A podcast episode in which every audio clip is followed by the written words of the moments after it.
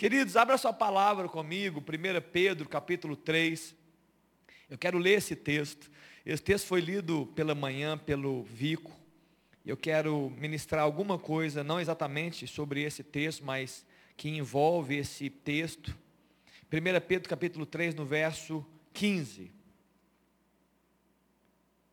1 Pedro, verso, capítulo 3, verso 15.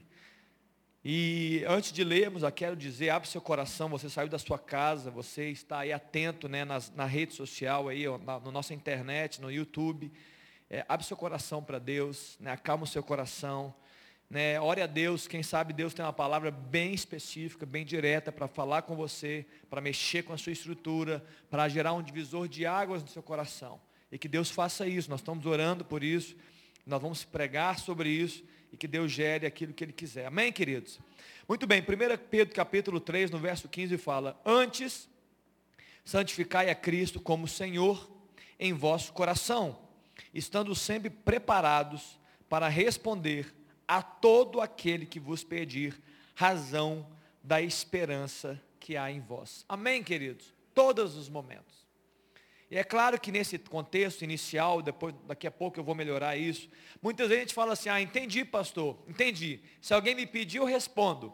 Se ninguém me pedir, eu não falo nada. Né? A gente tem a tendência de ser muito literal né, nas coisas. Né? A, gente, quem, a gente sempre está querendo ser literal nos momentos. Então se alguém me pedir, eu vou responder. Mas se ninguém me pedir, eu não vou responder. Então para que os missionários? Porque certamente nos ambientes de missões, hostilidades, Ninguém quer saber a minha razão da minha esperança. Mas aí nós vamos fazer um jogo. Qual é o jogo? É o jogo do inverso. Nós vamos, como igreja, enfrentar as portas do inferno. Então eu vou dizer a razão da minha esperança, mesmo que não me pergunte, entendeu, Wagner? Mas se alguém te pedir a razão da vossa esperança, você está tá pronto para responder. E se em algum momento você chegar num ambiente que ninguém quer saber, tia Silvana, a razão da esperança, nós vamos declarar a si mesmo porque esse é o chamado de Deus para a sua igreja, né? Eu quero falar sobre isso. Eu não quero falar que você se prepare apenas para responder quem te pergunte. Eu quero que você esteja preparado né, nesse tempo de propagação da esperança, não somente a responder quem te pergunta, mas a fazer afirmações onde você está estabelecido. Né, eu conheço alguns de vocês aqui, os que estão em casa, alguns trabalham em escolas, outros trabalham né, em empresas, outros trabalham em igreja, né, outros trabalham em universidades, né, né, né, né, Rosana? Nós estamos trabalhando, nós estamos sendo enviados para os ambientes. Por que razão? Por que razão Deus enviaria a sua igreja para diversos ambientes, cidades, estados, nações? Por quê? Porque Deus tem um propósito. Que nessa manhã você seja reavivado nesse propósito e a gente possa entender, né, uma razão, né, que Deus fale com você sobre a sua história, sobre o seu negócio, sobre o seu trabalho, sobre os seus envios e você possa ali ser um propagador de esperança. Amém? Vamos orar. Feche seus olhos um pouco. Pai, eu quero te adorar nessa noite e declarar, ó Deus, que tudo que nós vamos estamos fazendo, já começamos a fazer nesse ambiente nós estamos fazendo para a glória do Senhor Jesus. Ó Deus, a primeira canção cantada, primeiro, o primeiro cumprimento dado, até a última oração feita nesse, nesse período, nós estamos fazendo por louvor da glória do Senhor. Jesus, o Senhor é bem-vindo para ministrar. Espírito Santo, a sua presença, ela não é só bem-vinda, ela é necessária. Ó Deus, é uma questão de sobrevivência, Espírito Santo. Nós precisamos do Senhor. Precisamos ser ministrados pelo Senhor. Precisamos ser avivados pelo Senhor. Precisamos entender, ó Deus, os teus propósitos. Não andar, ó Deus, de forma, ó Deus, enlouquecida, de forma desordenada ou até mesmo desequilibrada. Ó Deus, vivendo é, é, sem saber o que fazer. Não, Pai.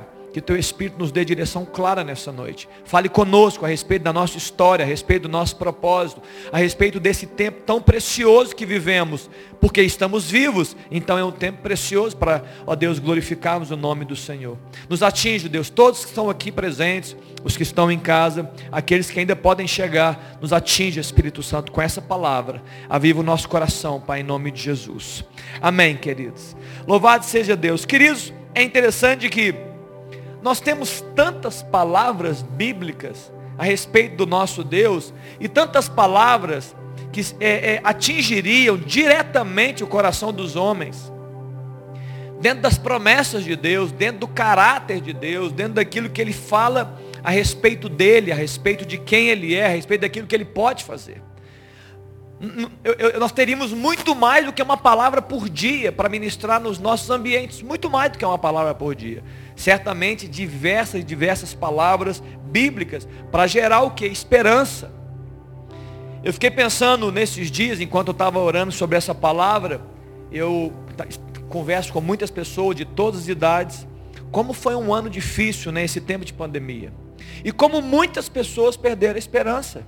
Muitas pessoas entraram em depressão, muitos casamentos sofreram impacto na sua, no seu relacionamento, marido e esposa. Muitos relacionamentos entre pais e filhos foram machucados. Irmãos, é, é, relacionamento de trabalho, um termo novo, né? Não sei se tem alguém aqui da área médica, mas o termo burnout, né? é, a pessoa ficou é, é, enlouquecida, ela esquentou é, o cérebro, como é que fala? O cérebro queimou, né? O queimou o cérebro, né? O, como é que fala, Rosana? É o enxerga do, do, computador que queima? É o enxerga? Queimou o nosso céu, enxerga do ser humano, queimou. Enxerga, não, não é enxerga não? É porque antigamente, eu estou ficando velho, gente. Desculpa, Poli. Eu, é, mas eu estou percebendo que eu estou passando já da, da Não, eu estou muito novo. Estou só começando, Poli. Louvado seja Deus. Estamos só começando. Nós estamos só esquentando, na verdade. Daqui a pouco a gente começa. Mas o HD, querido, muita gente está queimando o HD do cérebro. Muitas pessoas. Aí você fala assim, não, pastor, já sei, já sei. Isso é gente velha, né? Não, não estou falando de gente velha. Eu estou falando de gente que jogou bola comigo. Meninada de 20 anos, da minha idade assim, 20 e poucos anos, que falava assim, olha, olha, quase cheguei no burnout. Olha, amigos meus pararam três semanas. Foram no médico, o cara falou assim, olha, para tudo. Licença. Por quê? Que loucura que nós vivemos. Um tempo de desesperança, de medos, de dúvidas, um tempo de incredulidade. Fomos atingidos com isso. E sabe o que é interessante, Ludmila? Nós temos uma palavra de esperança. Nós não temos uma, não. Nós temos a palavra de esperança. A pessoa de esperança, Jesus Cristo. E, e, por meio desse Jesus e da sua palavra, diversas palavras. Eu vou dizer algumas aqui, só para a gente poder introduzir o tema. Eu me lembrei de Jeremias, quando estava sofrendo o impacto das, das coisas visíveis, lá em Lamentações capítulo 3. Ele estava vendo o terror ali por causa do, da, da, assolação que Jerusalém tinha recebido, é, por causa da, da invasão de, da, de Babilônia, de Nabucodonosor. Então ele olhava, ele falou, não tem nada aqui que me dá esperança. Ele olha para o lado e fala assim, ó, terror, frieza, destruição, muros derribados. A Bíblia fala que ele, lá em Lamentações capítulo 3, no verso, é, por exemplo, no verso 19 e 20, ele fala assim, olha, eu cheguei a desistir de mim mesmo. Eu entrei numa angústia tão grande que eu falei, não vai dar. Ele entrou no burnout, gente. Ele falou, eu tô, eu tô louco, eu perdi, perdi tudo. Olha só, minha alma continuamente se recorda, se abate dentro de mim. Eu estou abatido. Eu fico pensando e pensando. E com a pandemia não tinha solução, não é verdade, Ronaldo? Não tinha solução. A medicina não tinha solução, a ciência não tinha solução, os governos não tinham solução lá no começo.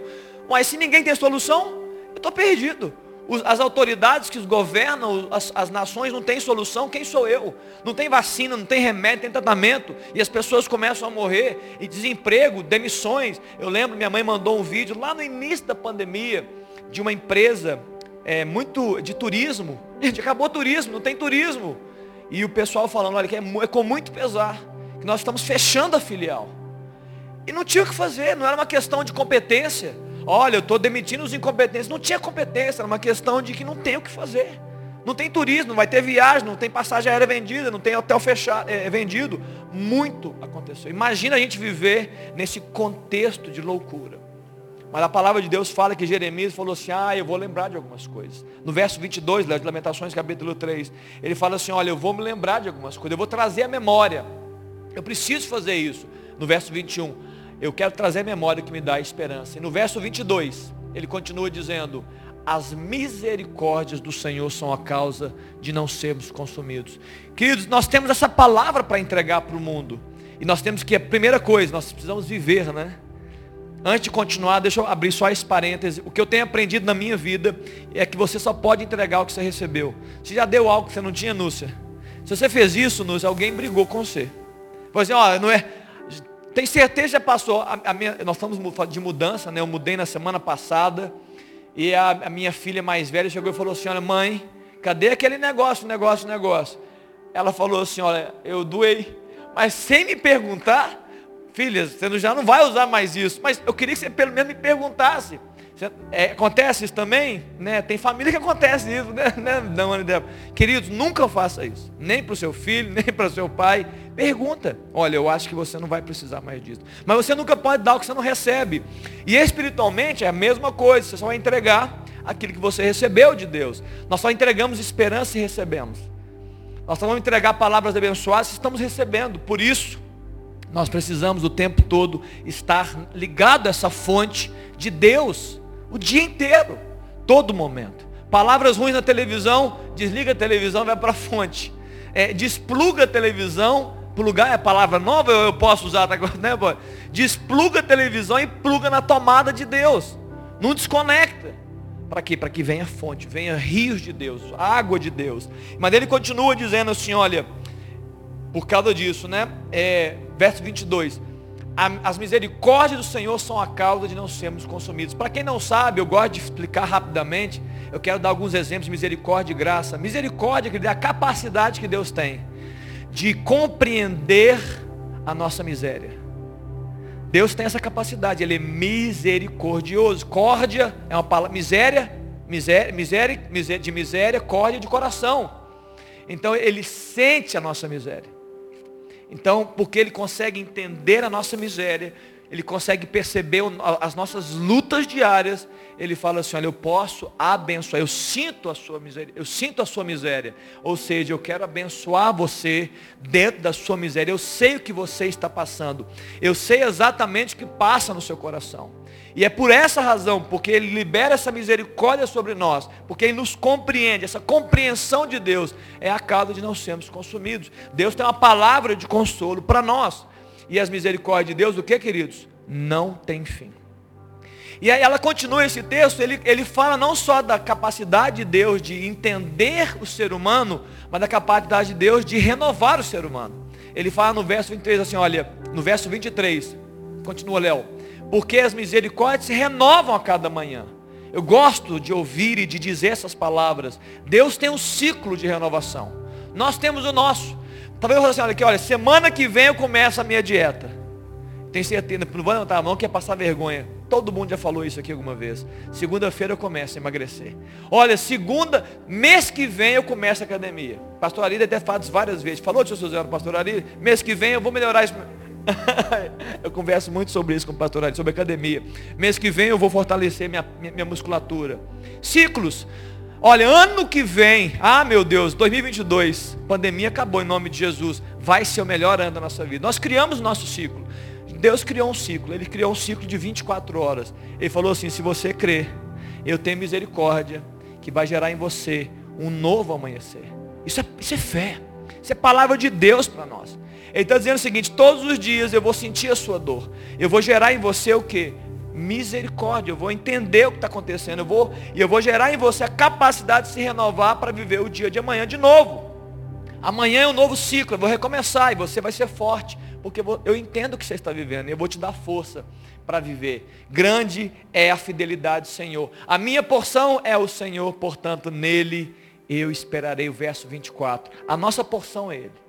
Os homens esperam em boas palavras. Os homens estão esperando boas notícias. Os homens esperam e dependem de medicina, de ciência, de política, de governos, de presidentes, de prefeitos. Nós, cristãos, crentes no Senhor Jesus, esperamos numa pessoa, Jesus Cristo. Eu vou repetir isso aqui porque é muito importante.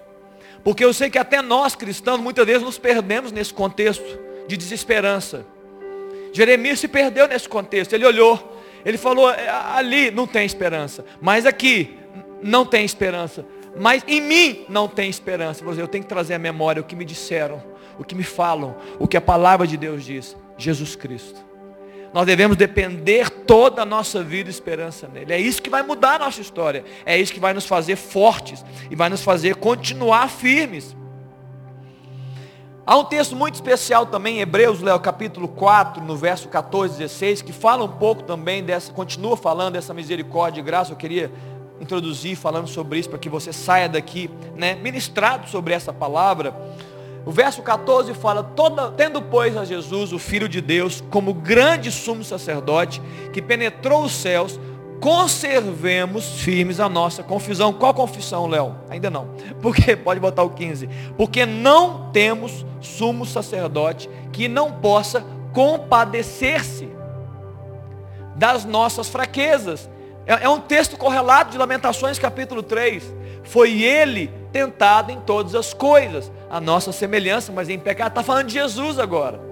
O texto de Lamentações fala de Deus, da pessoa de Deus. Esse texto fala exatamente de Jesus. Ele viveu, então por isso que ele te compreende. Ele esteve aqui, ele sentiu frio, fome, foi perseguido. Ele sofreu os impactos da perseguição dos seres humanos. Ele está aqui. E porque ele sofreu, ele foi tentado todas as coisas. Ele tem algo a ministrar ao nosso coração. E aí no verso 16 ele fala: acheguemos-nos. Viu, Ronaldo? Acheguemos-nos, portanto, confiadamente, junto ao trono do que, queridos? Da graça de Deus. É o trono da graça a fim de recebermos misericórdia e acharmos graça para socorro em ocasião oportuna. Queridos, que texto maravilhoso para você liberar sobre a terra. Ei, você está sem esperança? Pois bem, existiu alguém que veio aqui à terra dois mil anos atrás, sofreu mais do que você, viveu mais problemas do que você, enfrentou mais dificuldades do que você, inclusive deu a sua própria vida por você. Você pode se chegar a Ele, porque o trono dele é de graça é um favor imerecido. Você não, você não merecia, vocês não mereciam, mas Ele amou vocês. Que palavra simples, mas que palavra poderosa para ser dito nos dias de hoje. Ele amou vocês. E Ele quer sim que você se achegue a Ele. Há uma palavra diretiva de Deus. Venham. E vocês vão encontrar o que? Socorro em ocasião oportuna. Tenho certeza que se você conversar com 10 pessoas, das 10 pessoas que vocês conversarem, 11 vão dizer: Eu preciso de um socorro em alguma área da minha vida.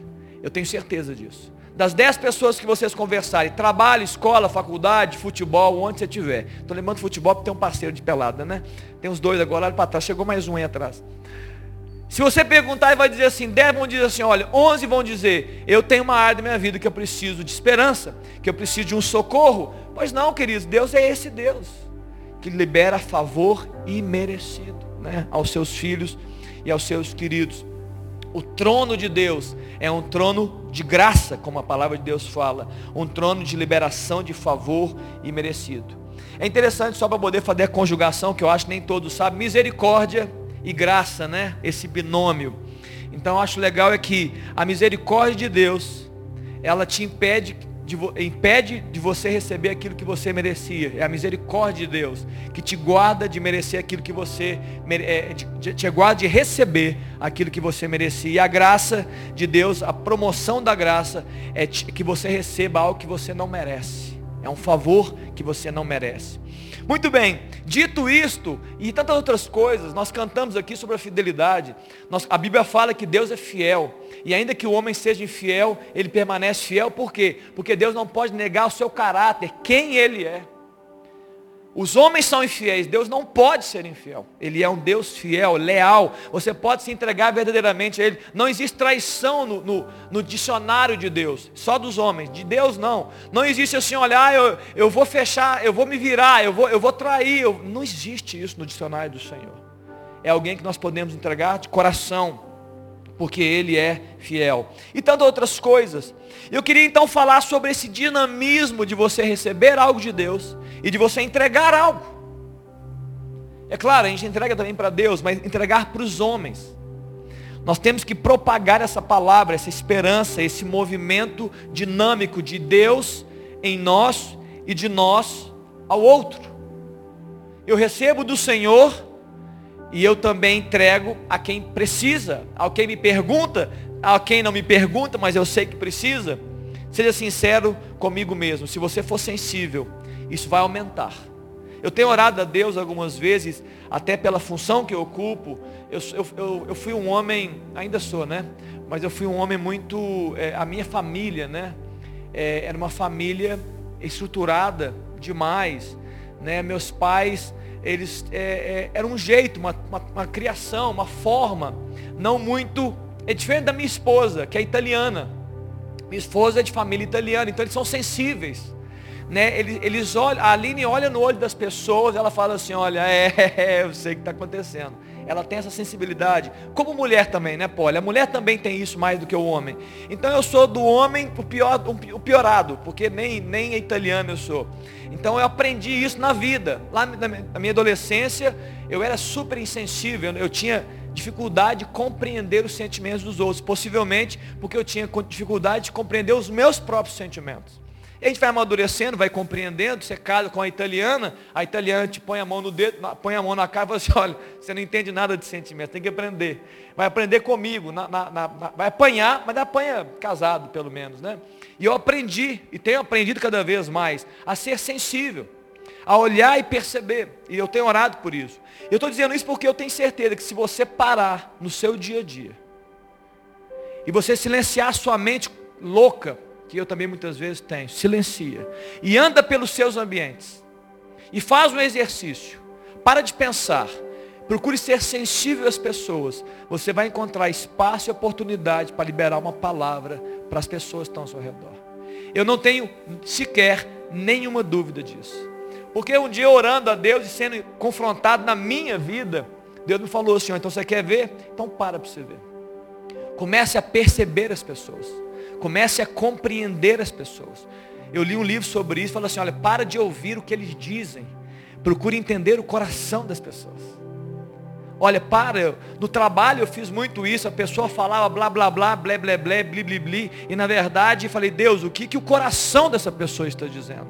Se nós pedimos a Deus isso, Ele vai nos dar. E nós seremos sensíveis às pessoas. E Deus vai nos dar uma palavra que atinge o coração da pessoa. Sabe o que acontece? Mente atinge mente.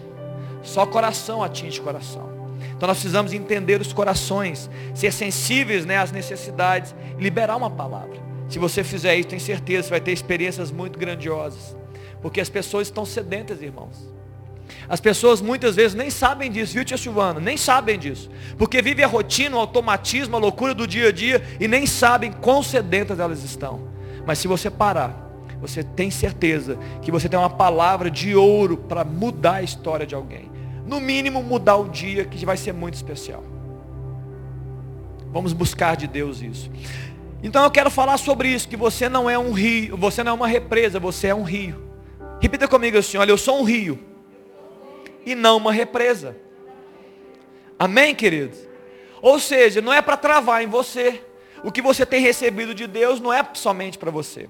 Eu acho o grande engano que pode acontecer dentro do nosso coração egoísta, egocêntrico, individualista é, eu venho à igreja, eu, eu vou até a Deus, porque Deus vai me abençoar. E aí, e agora, pastor? E agora? Não, tem mais? É, achei que era só para mim. Claro que tem mais. A bênção de Deus ela não vem para você apenas. Isso é um grande engano de um coração egoísta, egocêntrico. A bênção de Deus vem para mim, ela vaza, ela deve, pelo menos, vazar através de mim. A esperança que chega, a esperança que vai, a misericórdia que vem, a misericórdia que vai. Há uma parábola de Jesus que ele fala assim, ei, uma parábola de um grande homem que, devia, que tinha um, ele era um credor de um outro homem. E esse homem devia muitos, muitos, muitos dias, 10 mil talentos, sei lá quanto era. Eram anos e anos e anos de trabalho, né, ganhando um denário, mais de 100 anos de trabalho. Ou seja, impagável. Esse rei, por misericórdia, decide perdoar. E esse, esse, esse homem também era credor de um outro homem, que devia apenas 100 denários, três meses de trabalho. E o homem também chegou, olha, me perdoa. Ele falou, não vou te perdoar. E mandou ele na prisão. O rei chega assim, eu não estou entendendo. Eu, eu liberei sobre você uma graça, uma misericórdia, que você nem merecia era impagável. E você chega para alguém e não libera a mesma graça? Não libera a mesma misericórdia? Então, na prática, esse é o contexto de Deus para nós. Nós liberamos aquilo que nós recebemos. E nós não podemos travar. Represas travam, elas só recebem. Rios não. Rios recebem e liberam. Recebem e liberam. A água parada apodrece. Eu um dia estava lá, a turma que conhece, eu estava um dia na, no sítio do tio Donaldo, e lá tinha uma cachoeira, você lembra? Você lembra, pastor Ari? Tinha uma cachoeira. E essa cachoeira, né, era, eram várias, uma cachoeiras pequenas, né, queridos? Cachoeirinhas e uma água corrente, Helena, água corrente. E tinha os poços laterais. E, e como tinha muita gente que acampava lá, minha mãe falou assim, ó Léo, não nade nas laterais. Só nade, Celo, nas correntes. Porque esse é o ensino, não é? Nesse ensino, nas correntes de água, a água vem e volta, ela não para. Então é difícil que tenham micro-organismos ali que ficam ali, que geram doenças. Eu falei, tá certo, velho. Tadinha da mamãe acreditar em mim. Aí nós estávamos brincando de pegador. O Ronaldo, na hora do pegador, você avalia limite, se pode ou não pode. Eu só não quero ser pego. Ô, oh, mano, eu estava nadando ali, nadando forte, forte para um lado, forte. Quando eu vi, eu estava no poço, dentro do poço, na água parada, na água disparada, no barranco. Eu estava em... E feliz da vida, Ronaldo. Cheguei em casa. E aí, como é que foi? Foi maravilhoso. Passou um mês, eu fiz o exame, porque eu estava passando mal. Eu estava com xistose, necatura americana e giardia. O que, que foi? Nadar na água parada, apodrecida, né? ali envenenada aquela água. E, e, eu, e quanto mais eu nadava, mais os bichinhos entravam em mim. Eu estava com três doenças. Tomando remédio, rapidamente, graças a Deus, fui livre. Mas a água parada é isso. A água parada, a água parada ela apodrece, ela acumula né, coisas que não são abençoadoras. Para não dizer que são, que não existem, eu vou dizer que são raríssimos os textos bíblicos que poderiam dizer. São raríssimos os textos bíblicos que poderiam dizer que você deve guardar o que você recebeu. Que alguém poderia dizer assim, ah pastor, eu lembro de um texto, o texto do Gadareno, que queria seguir com Jesus. Não, não vai seguir não. O texto que alguém foi liberto e Jesus falava assim, não fala para ninguém. Isso uma, se você contextualizar, não tem a ver com o que eu estou dizendo. Mas eu vou deixar aí só para que você entenda. As palavras de Deus para nós são, você recebeu, você libera. Aquilo que você recebe, você entrega. Se tem fé chegando, fé vai embora, é, é, é, é, liberada. Se tem, se tem amor chegando no seu coração, você libera amor pelas pessoas. Esse é o contexto do rio de Deus, da vida de Deus sendo manifestada. Ou seja, as revelações de Deus que você recebe não podem parar em você. As revelações de Deus tem que ser liberadas, compartilhadas. As bênçãos de Deus que você recebe e que te enriquecem também. Foi abençoado, querido, abençoe. Lá em casa nós temos uma prática muito simples de roupas e, e material. Receber uma calça nova, uma camisa nova, entrega alguma. Tem certeza que alguém pode precisar daquilo que você está sobrando. Tem muito tempo que você não usa uma roupa, entrega. Porque se você não usou durante um ano, tem gente que poderia ter usado pelo menos uma vez por semana aquela roupa. Então não está usando, entrega. Né? Nós temos que criar esse fluxo de liberalidade. É um aprendizado que a gente tem que ter. Você tem verdades de Deus que você recebe para te libertar. Você não pode guardar as verdades de Deus só em você. Você foi liberto pelas verdades, como a Bíblia fala, libera essas verdades. Você precisa ter ousadia para fazer isso, mas você vai fazer. Por quê, pastor? Primeiro, para abençoar quem te escuta. Para abençoar alguém do trabalho, alguém da faculdade, alguém do, do seu ambiente. As pessoas são abençoadas. Nós somos chamados para abençoar. Mas mais do que isso, mais do que o foco ser abençoar o outro, nós precisamos dar espaço a novas revelações de Deus, a novas verdades de Deus. A revelação chega e a revelação vai, Deus falei, esse aí, essa moça, essa mulher, esse homem, ele está compartilhando o que eu tenho dado. Qual que é, no senso estratégico de Deus, o que Deus vai fazer? Eu vou liberar mais sobre ele. Olha, essa bênção que eu estou liberando sobre esse homem e essa mulher, ele está liberando, eu vou entregar mais para ele. Porque Deus, queridos, quer atingir todo mundo. O Deus quer atingir todas as pessoas. O Deus ama as pessoas. Então quem mais libera sobre pessoas, certamente vai receber mais. Quem semeia pouco, colhe pouco. Quem semeia muito, vai colher muito. Se as verdades de Deus que te libertam estão atingindo você e você liberando, novas verdades surgirão para libertar ainda mais você e para libertar e curar os homens. Amém ou não? Então é isso, esse é o fluxo, um, um dinamismo que abençoa. A Bíblia fala em Ezequiel, no capítulo 47, que existe uma água, né? Existe um trono, um templo de Deus e águas que correm desse templo. São as águas de Deus que invadem a terra. Se você ler esse texto, né, a Bíblia fala que é, essas águas vão aumentando a, a, a, a, profundidade, são águas bem profundas. Mas o mais especial, Léo, Ezequiel 47, no verso 8, e no verso 9, esse texto fala que as águas não ficam paradas no templo. Não é um poço, entendeu? Não é uma piscina que tem várias escalas de profundidade. Não é isso o rio de Deus. O rio de Deus não é uma piscinona que fala assim, ó, aqui é para criança, aqui é para adolescente e ali é só para quem sabe nadar. Tudo aqui ao redor do templo. É só na igreja, tá, queridos? Não, os rios de Deus não são só para a igreja. Os rios de Deus não só são para o templo, os rios de Deus invadem os ambientes. Esse é o dinamismo que, que, Deus ama. Olha só, estas águas que eu acabei de falar, elas saem para a região oriental, elas vão embora, elas caminham e elas descem a campina e entram no mar morto, cujas águas ficarão saudáveis. Verso 8, depois eu, verso 9 agora, perdão. Olha que fala no verso 9: Toda criatura vivente que vive em chames viverá por onde quer que passe este rio. E haverá muitíssimo peixe, e onde chegarem essas águas, tornarão saudáveis as do mar, e tudo viverá por onde quer que passe este rio.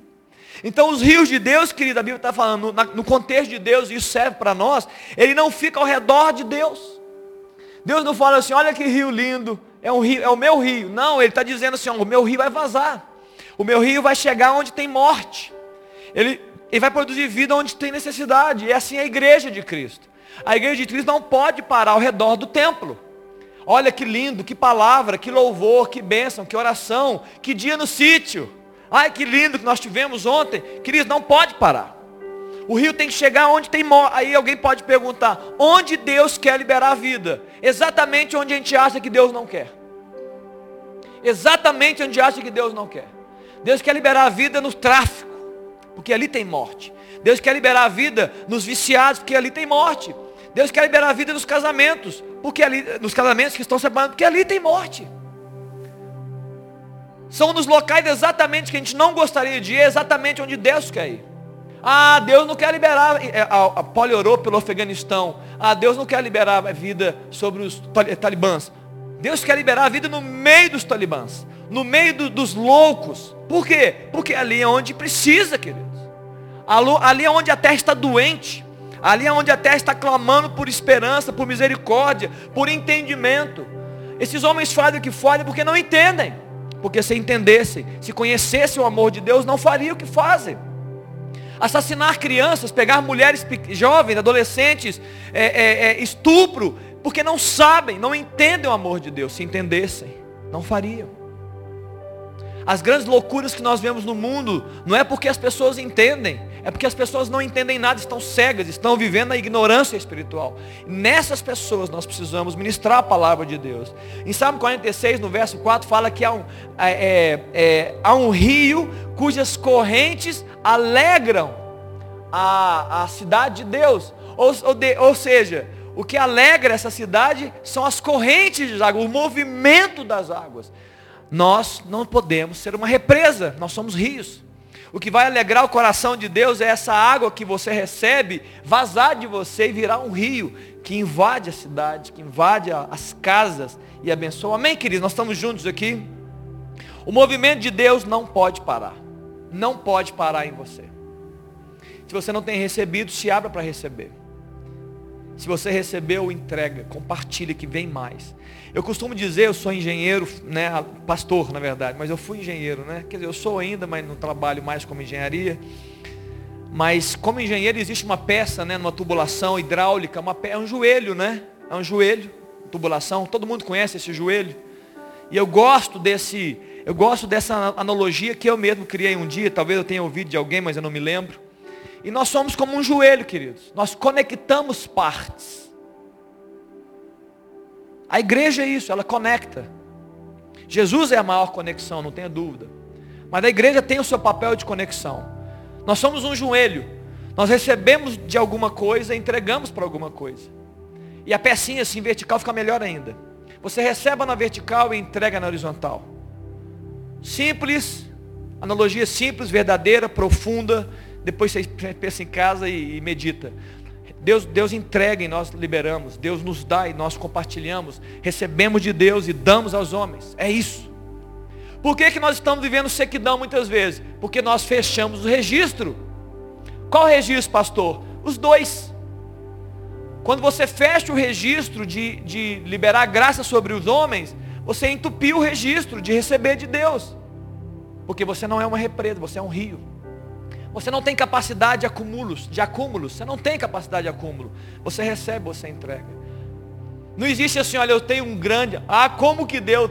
Deus tem derramado muito amor, Núcia. Quanto? Ah, eu tenho, eu tenho, uma, eu tenho uns um, um 50 mil litros de amor. Está liberando para alguém? Não, então não vale de nada esse amor que você está recebendo aí. O que, que, que vale esse amor acumulado no seu coração? Recebeu amor, libera amor. Recebeu perdão, libera perdão. Não para em você. Você é um rio, você não é uma represa.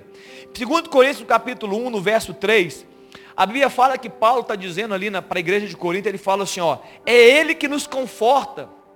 Ó, oh, que isso? Agora você foi mais rápido que eu, inclusive. Parabéns, Léo. Ô, gente, hoje é aniversário do Léo. Depois você dá os parabéns para ele, né? Parabéns, Léo. Deus te abençoe ricamente, viu? Queridão aí, que nos abençoa tanto. Pode pular para o 4, Léo. Olha o que a palavra de Deus fala no verso 4. É Ele que nos conforta em toda a nossa tribulação. Amém ou não? Para podermos consolar os que estiverem com qualquer angústia. Com a consolação com que nós mesmos somos contemplados por Deus. Ou seja, é, é, é, ele está dizendo assim, ei igreja de Corinto, você é um rio. Você é um rio, igreja. Você é consolado para consolar. Você é curado para curar. Você é liberto para libertar. A unção que você recebe é para ministrar. E quanto mais você libera, mais vem. Escreve o que eu estou dizendo. Pode anotar aí. Se você anotou alguma coisa, fala assim: olha, o pastor disse: quanto mais eu libero, quanto mais eu compartilho, mais vem. Isso é uma lei espiritual do semeador. Vai colher, você vai colher, querido. Libera. Recebeu, libera. Não tem recebido, clama abre o registro de Deus, se liga na fonte, Deus, eu quero abençoar. Eu quero abençoar meu trabalho, então se liga na fonte. Porque a fonte tem bênção para o seu trabalho. Pai, eu quero abençoar Deus, a minha família. Então se liga na fonte. Certamente tem palavra de Deus para você. Para você liberar para a sua família. Para você abençoar. Uma oração. Pai, eu não, eu não sei como orar. Eu não sei nem o que dizer. A Bíblia fala, abra sua boca que eu vou encher. Não se preocupe. Você quer fazer a obra de Deus? Abra sua boca que eu vou encher. Mas eu não, eu, não, eu não estudei muito, eu não sou muito. Deus vai te usar naquilo que você tem, querido. Naquilo que você já tem. Se você tem uma palavra pequena, Deus vai usar sua palavra pequena, mas Ele vai te acrescentar, pode ter certeza. Agora, muitas vezes nós paramos nas, no, no, no, primário, nem é primário hoje em dia, meu Deus, estou ficando velho, é fundamental. Nós paramos no fundamental.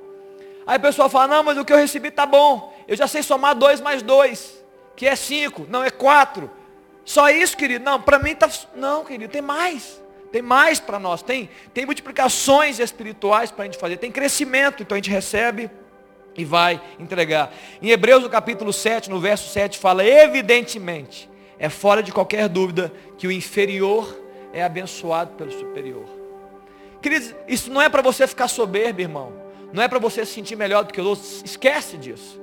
Isso é um fato. É uma palavra que declara um fato. Está falando de Deus, é claro. Mas para nós é um fato. Quem tem capacidade de abençoar quem? Quem é maior. Quem tem, abençoa o que não tem. Quem é mais forte, abençoa o fraco. Quem está com mais saúde, abençoa quem tem menos saúde. Não é assim, queridos? Isso é um fato. Então, se nós temos recebido revelação superior, se os nossos olhos têm sido abertos para uma revelação que ninguém tem, você não pode segurar com você. Por quê? Porque o mundo está clamando para ser abençoado. E se nós temos uma palavra de esperança, nós não podemos reter essa palavra, ela não pode parar, ela não pode ficar em nós. É claro que pensando de forma genérica, eu vou dizer assim, o grande problema da terra, por incrível que pareça, é o silêncio da igreja de Cristo. Esse é o grande problema da terra que nós estamos vivendo. Uma igreja que se fecha nessa represa e que não libera as palavras como um rio, ela não cura a terra. Ela, ela não gera vida sobre a terra. Ela não semeia sobre a terra. O rio trava no templo. Mas não é isso que Deus quer. Agora muitas vezes a gente fala assim, tá bom, entendi, pastor, o que eu quero dizer. Então vamos fazer um clubão. Vamos, vamos nos organizar como igreja. Vamos, vamos, vamos defender a religião, então. Vamos fazer um grande grupo. Vamos transformar numa organização. É o que fizeram nos séculos passados em uma das igrejas que nós conhecemos. Entraram no ambiente de serem políticos e donos da verdade. Queridos, esse é um grande engano nosso. Quando a gente acha que a organização vai fazer. Quando eu falo igreja em silêncio, estou falando de pessoas em silêncio. Eu lembro que a minha mãe dizia, quando ela, ela recebia, quando ela mais, há mais tempo, eu vou dizer isso aqui porque vai para a internet, mas não tem tanto público assim. Ela recebia é, uma pessoa, uma senhora que vendia Avon. Alguém já comprou da Avon aqui? Levanta a mão.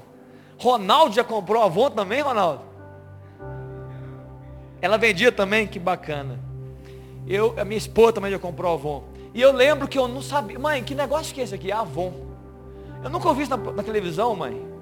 Falou assim, olha, a estratégia da Avon é, é boca a boca. Essa é a estratégia. Você gostou, você fala para o outro. Aqui tem alguém para me indicar? Eu queria na casa. Você tem uma irmã? Não era assim, gente? Não é assim que vocês aprenderam? Você tem uma irmã que eu posso ir? Você tem uma prima da prima que eu posso visitar? Me dá um telefone. Aqui, fala para ela que você está gostando do produto. Essa é a grande estratégia da igreja. De, de, é, de, de, de compartilhar a esperança por meio das pessoas. Então você recebeu algo, tá bom, Jesus é bom para você, vai lá e fala. Não espere a organização falar. Não espere o pastor falar. Não espere a, a gente se transformar num grande, num grande, é, uma, uma ONG para poder falar. Vai na sua casa e fala, no seu trabalho e fala, libera. Fala, ei, Jesus é a esperança. Jesus mudou a minha história. Jesus pode mudar a sua vida. Olha, eu tenho vivido uma experiência tremenda com Deus. Deus tem curado a minha história, Deus pode curar a sua. Deus tem libertado a minha família, Deus pode libertar a sua. Imagine se aproximadamente dizem que mais de um bilhão de pessoas são cristãos. Um bilhão, dizem. Eu, eu não vou dizer que todos são cristãos verdadeiros, mas é o que dizem. Que sejam 100 milhões, 10%, né? Imagine se esses 100 milhões verdadeiramente estivessem publicando diariamente a sua esperança aonde quer que esteja. Vamos, vamos para o Brasil. Não, vamos falar de Belo Horizonte. Imagine se todos nós tivéssemos declarado publicamente, diariamente, claro, com sabedoria, com sensatez, né, ouvindo o Espírito Santo, liberando palavras sobre os homens. Você acha que a terra estaria como ela está? Sejam sinceros, nós precisamos ser sinceros sobre isso. Eu acredito que não. Porque nós estaríamos liberando semeaduras, palavras que semeiam a terra e curam a terra.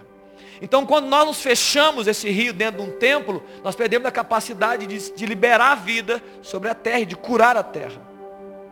Eu acredito que essa é a palavra né, de, que Deus tem dado e tem despertado a igreja. Precisamos nos posicionar para que nós não venhamos sofrer como o Afeganistão está sofrendo, Wagner.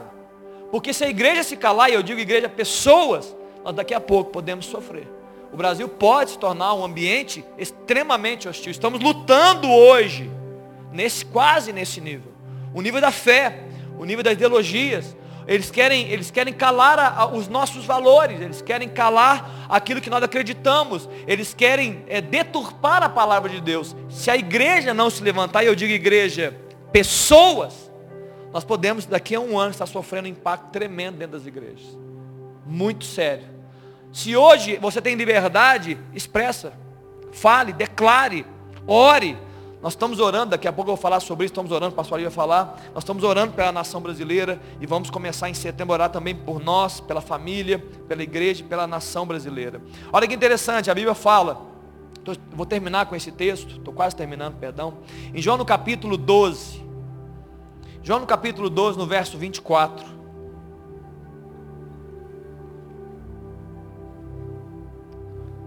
Eu não estou terminando não, viu? Eu falei, eu falei errado, só para não te desanimar. né? Porque, aí fala, quando alguém fala assim, está terminando, eles contam no relógio 5 minutinhos, 3 minutinhos. Vai dar um pouquinho mais do que isso. Em João no capítulo 12, no verso 24, fala assim, olha, em verdade, em verdade vos digo, se o grão de trigo caindo na terra não morrer, fica ele só. Mas se morrer, produz muito fruto. Verso 25. Quem ama a sua vida, perde-a.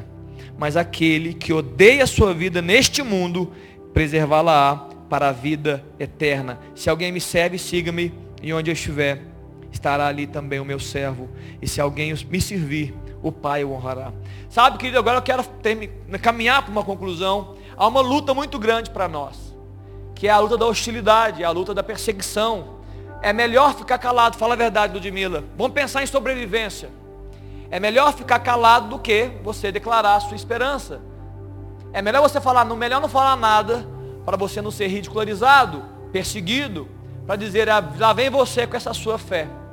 Lá vem você com essa sua esperançazinha. Lá vem você que fica dando dinheiro para pastor. Lá vem você que crê nessas loucuras que você crê. E muitas vezes, para evitar essas hostilidades, nós nos calamos. Só que o ponto é, nós declaramos que todo mundo é hostil à palavra, mas não é assim. Essa não é a verdade. Porque é, assim como eu, eu falei para vocês que a gente não deve transformar a igreja numa religião e numa organização, você também não pode transformar o mundo em uma organização única. Tem pessoas e pessoas. Tem pessoas que não querem a palavra de Deus, mas tem as pessoas que estão gritando por Jesus, mesmo sem conhecê-lo. Tem pessoas que não querem uma palavra de esperança, mas tem pessoas dizendo, alguém tem alguma esperança para falar. Então nós não podemos nos perder nisso. Nós precisamos entender que nós precisamos entrar nessa guerra para abençoar vidas. O medo, queridos, de perder a vida, muito importante que eu vou dizer, o medo de perder a vida pode ser facilmente confundido por um desejo de amor próprio. O medo de perder a vida pode confundir amor próprio, mas na verdade não é amor próprio. Você está com medo de perder a sua vida. Está claro aqui? Eu estou com medo de perder a minha vida. Aí você transforma isso em amor próprio e sobrevivência. Cuidado, pode ser medo de perder a vida e não, e não amor genuíno, amor, amor falso. Eu vou dar um texto que vocês conhecem muito bem, Mateus no capítulo 16, no verso 21, Jesus fala assim: olha, eu vou para Jerusalém, discípulos, e eu vou precisar sofrer muito lá. Eu vou ter que sofrer na mão dos anciãos, dos sacerdotes, dos homens. Eu vou sofrer e ia morrer. Jesus estava começando a dizer para eles: olha, vai acontecer uma coisa comigo que vocês vão ficar assustados, mas vai acontecer. É o meu propósito, para isso que eu vim. É para isso que eu estou aqui, eu vou sofrer. Eu, aí o apóstolo Pedro, ele chega para ele no verso 22, você colocou aí lá, Nelão? Muito bem. No verso 22 ele fala assim, olha, vem cá Jesus, galera aqui ó, só um instantinho, deixa eu falar aqui com o mestre que ele, eu acho que a ceia tava, é, tomou mais do que ele devia, vem cá, Pedro chamando a parte, tem compaixão de ti Jesus, não, não faça não, né, é, é, isso não vai acontecer com o Senhor, tem compaixão, não fica assim não Jesus, é, é, entra no modo de sobrevivência, não fica falando muito desse negócio de evangelho, não. Você é um homem tão bom. Cura quem quer cura, quem não quiser você não faz nada, você vai morrer não. Sabe, Jesus falou que esse homem, chamado Pedro, no verso 23, ele chega para Pedro e fala assim, olha, arreda de mim, Satanás. Porque você não, não você cogita as coisas dos homens, você não entende as coisas de Deus. A sua visão é, é natural. Você não compreende as coisas espirituais. A sua visão é muito humana. Você está tá pensando em sobrevivência. Eu falei de sofrimento e falei de morte. Você logo entra no módulo sobrevivência. Queridos, se, nós, se a igreja de Cristo entrar no módulo sobrevivência, ela não vai impactar o mundo. Sabe por quê? Porque se, ela, se nós entrarmos no modo de sobrevivência, nós não vamos morrer como grão de trigo. E se nós não morremos como um grão de trigo, não vai ter vida sendo liberada sobre a terra. Porque se ele morre, ele dá muito fruto. Mas se ele fica com, se ele trava, o que, que é um grão de trigo morrer, queridos? É ele vazar. Ele abrir mão. Ele fala assim, agora eu vou compartilhar quem eu sou. Mesmo que isso me mate, eu vou compartilhar. Eu vou deixar de ser um grão e vou virar um caule. Vou virar uma árvore. Vou virar um, uma, uma hortaliça. Agora quando nós falamos, não, eu estou bem, eu estou bem assim. Eu acho que esse centro vai ter, eu estou indo bem. Está dando tudo certinho para mim, a minha vida está controlada. Possivelmente você não está vivendo esse compartilhar da sua própria vida, da sua própria experiência. Então, queridos, nós precisamos sair, igreja, do módulo sobrevivência e entrar no módulo grão de trigo. Para que a gente entre nos ambientes, libere palavras, independente da hostilidade, da perseguição, independente que vão nos ridicularizar. Se tem dez pessoas no ambiente, nove te ridicularizam. Se tiver uma pessoa dizendo, louvado seja Deus por essa palavra. Que bom que você, na sua loucura, trouxe uma palavra. Eu precisava dela. Valeu a pena. Pastor, mas é difícil falar sobre isso quando nove te falam mal. Queridos, Jesus morreu por nós. Jesus falou assim, olha, eu vou sofrer por isso, se precisar. Eu não estou aqui criando é, é, a analogia, né, a sofrimento. Olha, vamos sofrer porque eu quero que você... Não, não estou construindo um ambiente de sofrimento. Eu estou dizendo, se nós queremos viver o evangelho genuíno de Deus, nós vamos sofrer sim hostilidades. Por quê? Porque a nossa palavra vai na contramão do mundo. O que nós declaramos o mundo não conhece, o mundo não entende. Jesus disse, olha, o mundo não me entende, o mundo não me conhece, o mundo não vai me receber. Mas vocês me receberam. E se eu fui perseguido, também vão ser perseguidos. Mas nós não podemos ficar no módulo sobrevivência. Amém, querido? Você está entendendo que eu estou trazendo aqui essa, essa noite? Louvado seja Deus. Agora sim, eu vou caminhar para o fim. Aí sim, vocês podem contar mais uns cinco minutos no relógio. Eu lembro, queridos, que é, é só um ponto. Nós também não podemos ir para o outro extremo. Qual é o extremo? Nem no modo da sobrevivência, calado, com medo, acovardado, e também nem no módulo do orgulho e da arrogância que muitas vezes nós vemos os cristãos dizendo, eu tenho a palavra da verdade, eu tenho a bênção de Deus, então a minha palavra ela tem que ser imposta sobre os outros. Eu é que sei as verdades, eu é que conheço tudo, eu é que tenho a bênção, e você se torna um homem arrogante. O Vico falou isso de manhã, cuidado com as arrogâncias, cuidado com os orgulhos espirituais. Ei, Jesus não foi orgulhoso. Nós não vamos ser orgulhosos também. Nós não vamos impor nada sobre as pessoas, não amar as pessoas. Eu um dia estava numa viagem com a Aline, a viagem para Gramado. E era uma viagem, não, mentira, não era para Gramado, era uma viagem de ônibus em vários locais. É, a gente parava em vários locais, a gente dormia em alguns hotéis, dormia no ônibus, foi muito bacana. Eu não tinha Sara nem a Rebeca. A gente era menino, é, 20, sei lá, 24 anos, 25 anos, 3 anos de casado. E aí, Rosana, descemos o sul então, e, e era, um, era um ônibus double deck, né, que chama, duplo deck, e a gente ficou embaixo, e embaixo tinham várias senhoras é, os mais novos ficavam em cima, e eu não sei porquê, nós ficamos embaixo. Eu escolhi até ficar embaixo, e as senhoras, né, muitas senhoras ali. Quando dava seis da manhã, não, seis da tarde, da manhã acho que não. Seis da tarde eu ouvia o. Falei, gente, elas estão conversando, elas estavam rezando. Né, o terço, ou eu não sei, só terço tem outra coisa? É o terço e mais alguma coisa. Eu olhava para a Aline, a Aline olhava para mim e disse, olha, estão rezando. Seis da tarde. Todas as vezes que a gente estava no ônibus junto, às seis da tarde, paravam e começavam a rezar. Isso foi a viagem inteira. Um dia nós paramos em Gramado, era, era um dos, dos nossos locais, e tinha um local, elas já tinham viajado, elas tinham ido nesse, nesse, nesse local, tinha que pagar, falei, ah, esse eu não quero ir não, Aline, vamos ficar no ônibus? Vão. Quando eu vi, estava eu e a Aline no ônibus, e mais essa turma toda, Núcia. Mais umas, pelo menos do, do, de baixo, né, 80% dessas mulheres ficaram, senhoras de idade. Aí chegaram para mim e falaram assim, olha, vocês são tão lindinhos. É 24 anos, né, gente? A gente fica bonito com 25, né? 24 anos. Vocês são lindos. Vocês são jovens, né? Somos, somos jovens. Vocês estão tão bonitinhos e tal. Eu falei, é, obrigado.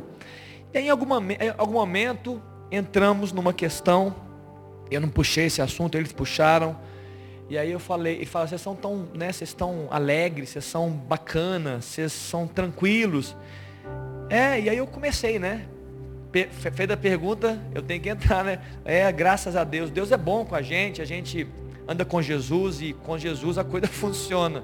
Vocês são católicos? Falei, não, nós somos é, evangélicos.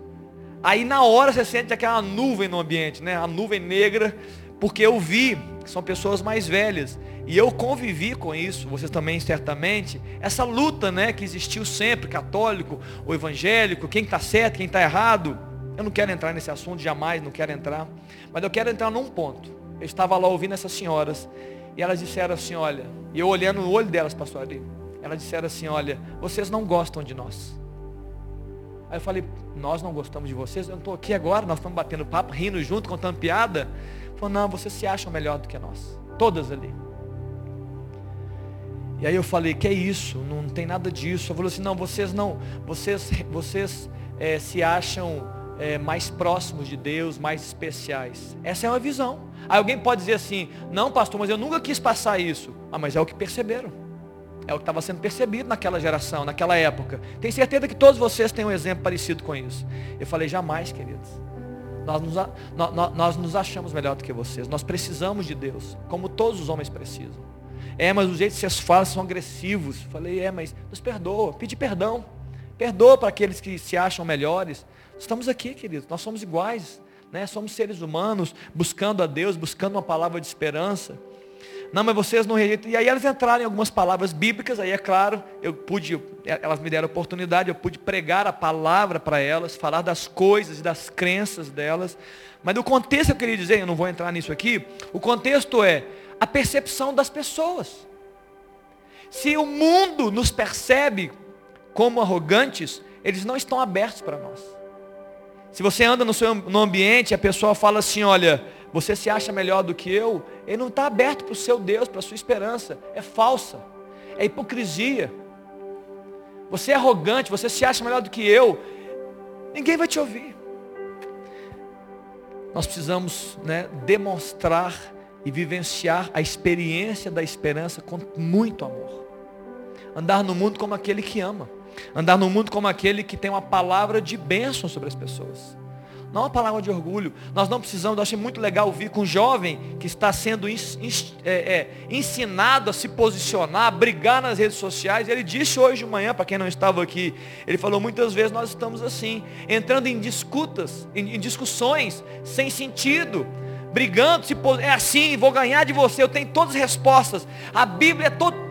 E isso, na verdade, ao invés de aproximar pessoas, nós perdemos as pessoas.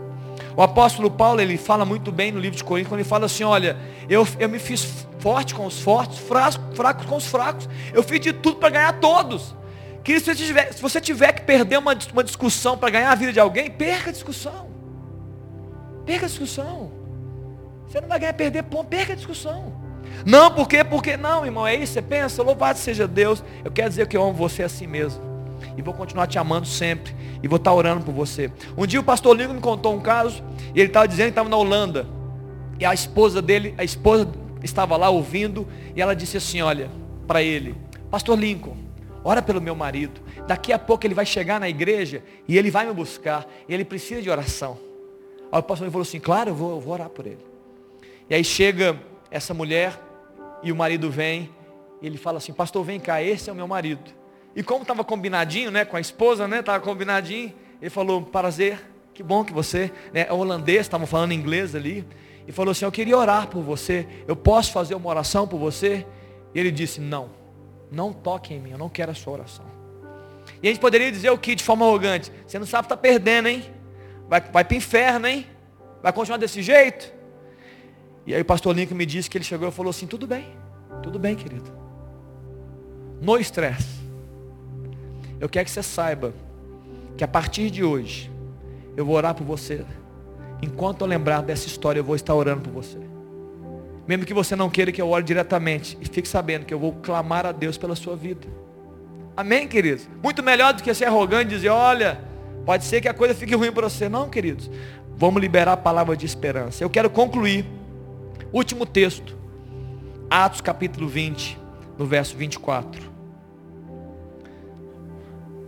Está aqui, mas eu vou esperar o Léo. Porém, em nada considero a minha vida com que? Preciosa para mim mesmo. Saia do módulo sobrevivência. Amém, queridos? Saia do modo sobrevivência. Contanto que complete a minha carreira. Amém? E o ministério que recebi do Senhor Jesus para testemunhar o Evangelho da graça de Deus. Amém, queridos? Eu não considero a minha vida. Somente alguém que não considera a sua vida preciosa para você mesmo é capaz de cair na terra e morrer para gerar vida nos ambientes que está. Ah, pastor, mas vai ser difícil. É, mas é isso mesmo. É isso que nós vamos fazer. Nós vamos liberar uma palavra de esperança. Nós vamos curar a terra. Amém, queridos? Nós vamos curar essa terra. Através das atitudes e palavras que Deus tem nos dado. Certa vez os missionários chegaram véspera de viagem missionária no século passado eles iam numa terra de canibais. É, eram índios canibais, aqueles índios né, dos Estados Unidos que, que comiam pessoas nos seus rituais. E aí alguém chegou para um desses missionários, o líder da missão, e falou assim: Vocês estão indo para aquela região? Sim, nós estamos para aquela região. Você sabe que naquela região tem índios que matam pessoas? Sim, nós sabemos que naquela região tem índios que matam pessoas. Você sabia que naquelas regiões tem índios que comem pessoas? São canibais? Sim, nós sabemos que aquelas regiões. Você sabe então que indo para lá, vocês podem morrer e fala assim, não, nós já estamos mortos. É por isso que nós vamos. Nossa vida não é preciosa. As vidas deles é mais preciosa do que a nossa vida. Quando a igreja de Cristo, quando eu e você entendemos que a vida dos outros é mais preciosa do que a nossa própria vida, não tenha dúvida, vai fluir rios de vida sobre os homens. Nós vamos curar a nação brasileira, não curar Belo Horizonte, você vai curar o seu trabalho, vai curar a sua casa, porque a vida está sendo liberada. Porque nós morremos. E Jesus está vivendo através de nós. Amém? Feche seus olhos, eu quero orar por isso. Daqui a pouco o pastor Ari vai terminar. Pai, nos ajuda, Jesus. Nos ajuda, Pai. Nós somos limitados, Senhor. Nós, ó Deus, temos muitas vezes vivido esse módulo sobre esse modo de sobrevivência. Nós temos medo de ser ridicularizados, Pai. Nós temos vergonha de não sermos aceitos. Nós temos medo de sermos perseguidos. Ó Deus, de que pessoas falem pelas costas. Ah, Deus. E muitas vezes nos calamos, Pai. Muitas vezes, Deus, nos fechamos. Nos tornamos essa represa. Essa água parada. Jesus, nos perdoa. Perdoa a tua igreja, Pai. Perdoa a nossa vida. E nos levanta, Deus, nos desperta para esse tempo que o Senhor está nos chamando. O tempo do fim. O tempo, ó Deus, de liberar palavras de esperança, de declarar a tua verdade, de falar de Cristo, de falar do teu evangelho, sem, sem preconceitos, sem orgulhos espirituais, movidos por amor.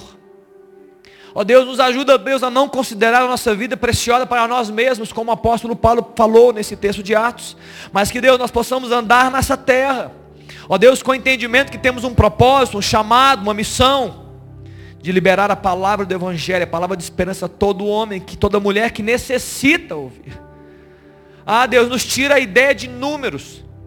Ó Deus, se uma maioria pode eh, nos hostilizar e nos perseguir, Senhor, certamente tem uma minoria que precisa ouvir as palavras que o Senhor tem nos dado. Ó Deus, precisa escutar, ó Pai, sobre a esperança que o Senhor tem sido a nós. Ó Deus, sobre as verdades que tem nos libertado Jesus nos acorda para esse tempo.